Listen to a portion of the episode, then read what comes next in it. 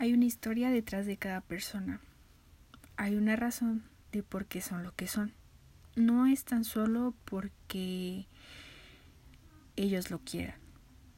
Algo en el pasado los ha hecho así y algunas veces es imposible cambiarlos. Esta es una frase del psicoanalista Sigmund Freud. Bienvenidos a Rainbow. Este es un capítulo más de, como ya sabemos, diferentes temas interesantes. Y este tema es bastante fuerte, interesante y que sin duda ha marcado la vida de muchas personas. Que de algunas puede que te haya marcado a ti mismo, el de un amigo, el de un vecino, el de un familiar o tal vez de alguien que no esté ya aquí, pero que esperemos que esté descansando en paz y que tal vez en el más allá esté siendo más feliz. Septiembre es el mes para la prevención del suicidio, específicamente el 10 de este mes. Así es, suicidio.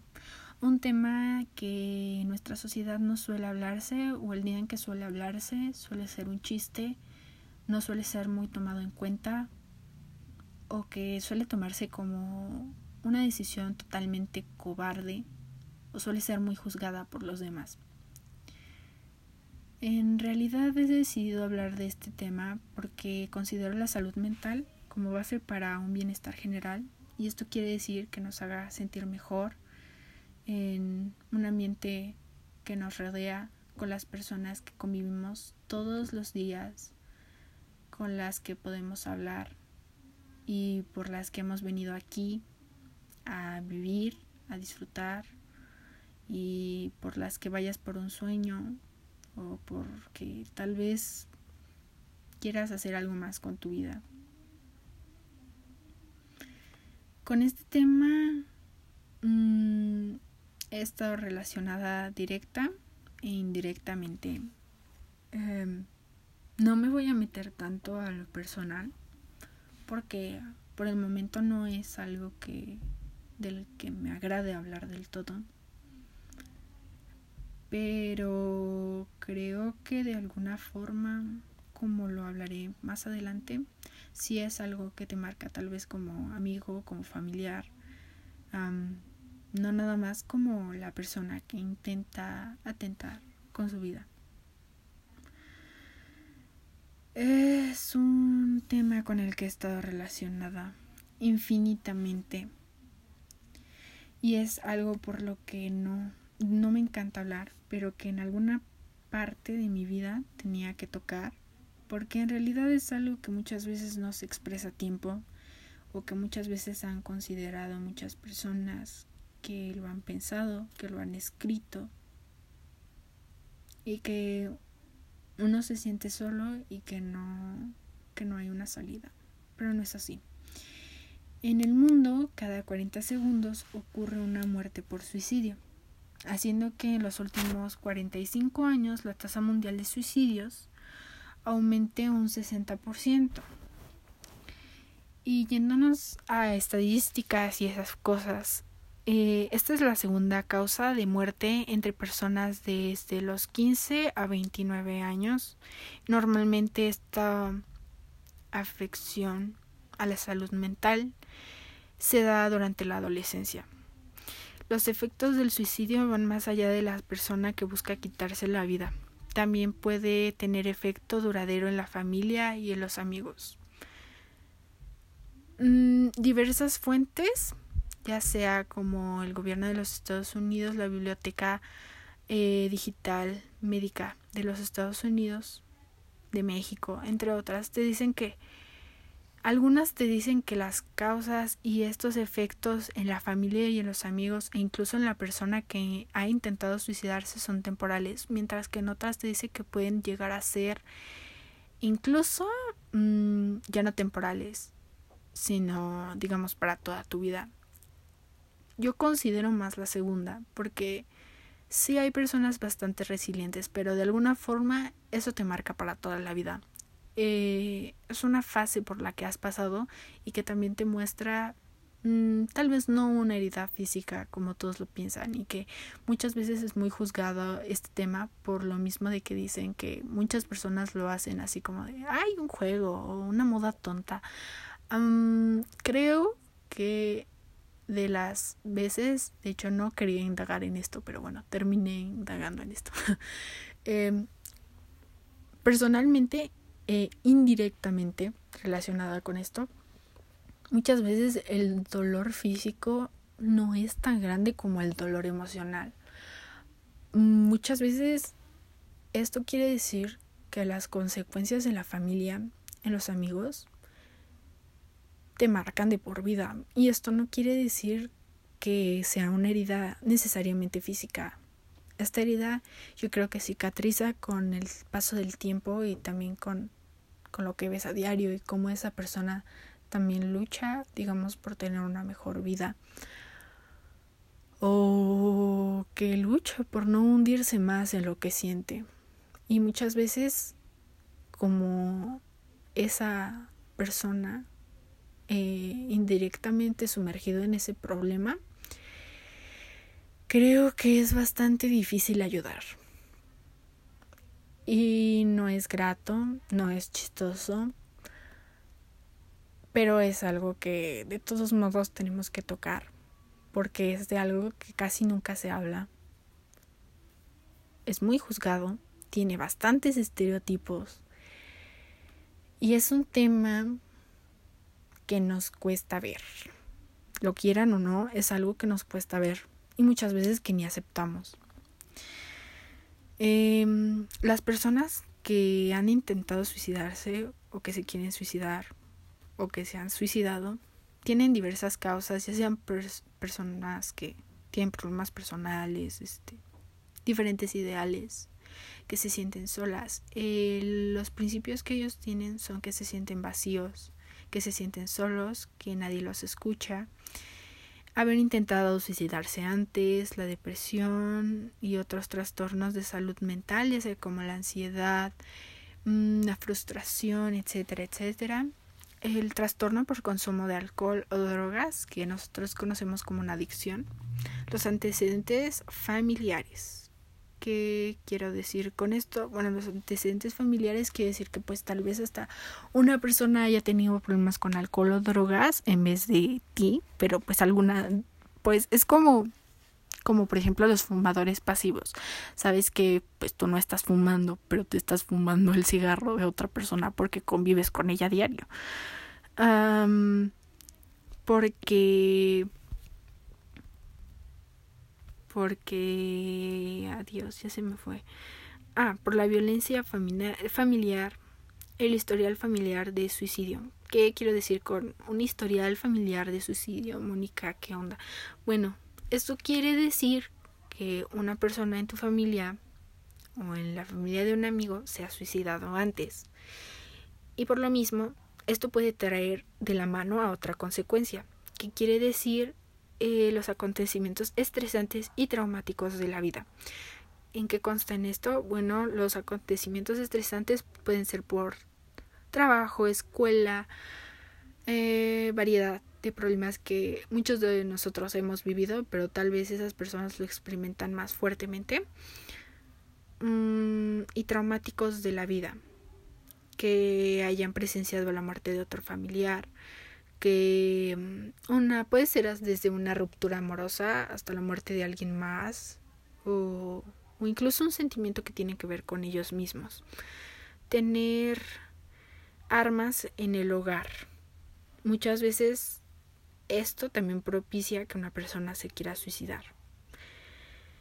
Estar expuesto al comportamiento suicida, suicida de otros no es como que se contagie quererte suicidar, pero sí puede, digamos, influir un poco en las personas que atentan en su vida, porque muchas veces, mm, por ejemplo, empiezo a tener pensamientos suicidas y empiezo a planear y empiezo a despedirme de mis amigos, etcétera.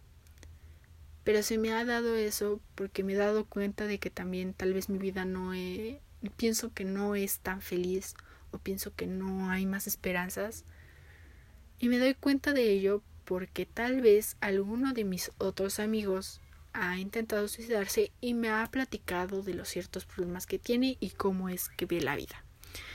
Así que en eso consta esa causa. Eh, también tiene que ver con los, pues, la última que es la causa, digo, hay muchísimas más causas, pero en la lista hoy mostraré, una de ellas es la homicidio-suicidio. Y bueno, es muy fácil de decir, tal vez es muy difícil, sinceramente, de explicar a fondo y de entenderlo, pero uh, el homicidio-suicidio consta en que una persona como lo dice la palabra, comete un homicidio, atentan contra la vida de los otros y después abre, después de haber matado a esas personas, eso como que les abre una brecha para poder quitarse la vida. Las personas que sobreviven a un intento de suicidio con frecuencia experimentan dolor, ira, depresión y culpa. Cuando has atentado contra tu vida, sientes ese dolor porque tal vez la persona no lo pues no logró lo que quería hacer y porque se ha dado cuenta de su error. Porque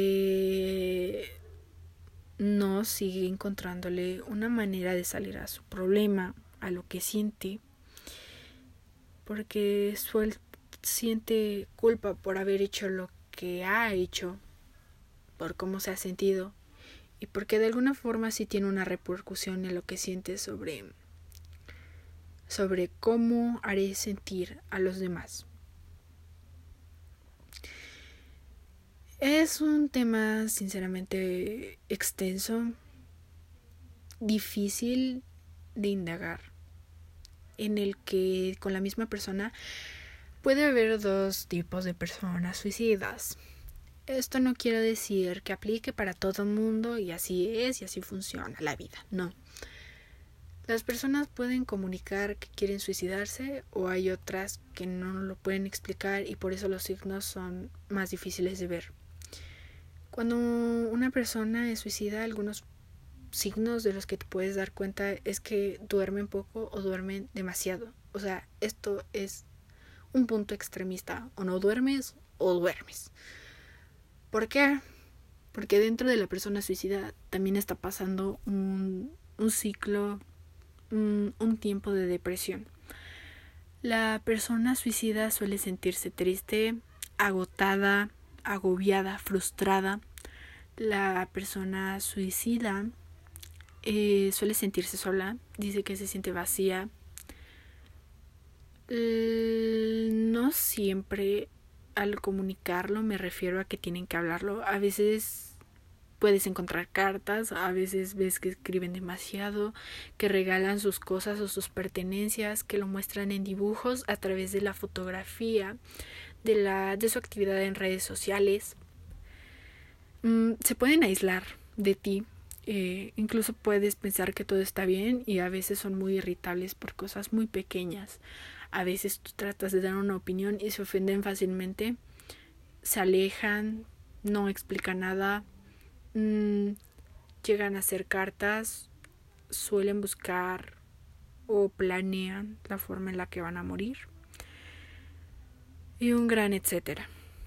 Eh, normalmente y de acuerdo a las estadísticas em, en México la primera forma en la que las personas suelen suicidarse es a través del ahorcamiento, después por el uso de armas, después por drogas y medicamentos y después el 1% es de la causa desconocida.